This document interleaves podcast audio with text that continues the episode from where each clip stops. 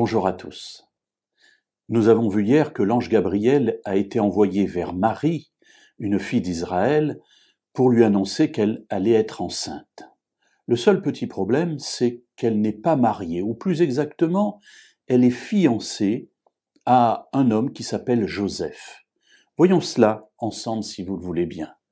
Nous irons aujourd'hui dans l'Évangile selon Matthieu, au chapitre 1er, et nous lirons les versets 18 à 20. Voici comment arriva la naissance de Jésus-Christ. Marie, sa mère, était fiancée à Joseph. Avant leur union, elle se trouva enceinte par le Saint-Esprit. Joseph, son époux, qui était un homme de bien et qui ne voulait pas la diffamer, se proposa de rompre secrètement avec elle. Comme elle y pensait, voici qu'un ange du Seigneur lui apparut en songe et dit Joseph, fils de David, ne crains pas de prendre avec toi Marie, ta femme, car l'enfant qu'elle a conçu vient du Saint-Esprit. Aujourd'hui, nous verrons un élément, simplement considérer le couple, Marie et Joseph.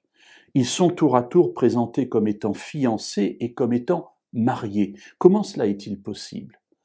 Eh bien, tout simplement, il faut savoir qu'à l'époque, quand quelqu'un était fiancé, eh bien, il était considéré comme étant marié, à tel point que si les fiançailles devaient être rompues, la dot devait être payée malgré tout.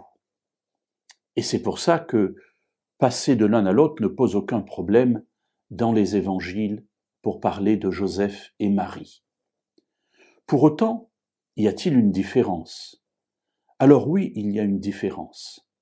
La Vierge fiancée vit toujours chez ses parents et elle ne viendra vivre chez son mari que le jour des noces. Et c'est ce jour-là seulement, et pas avant, qu'il y aura des relations sexuelles entre l'un et l'autre.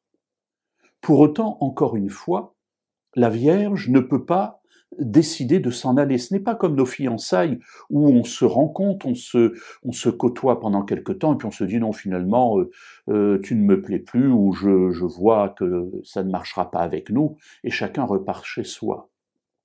La personne qui est fiancée à une autre est liée déjà par le contrat.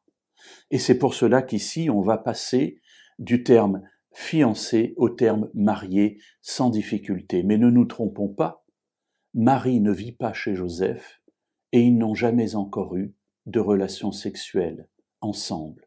Et c'est ce qui va fonder la naissance miraculeuse de cet enfant à venir.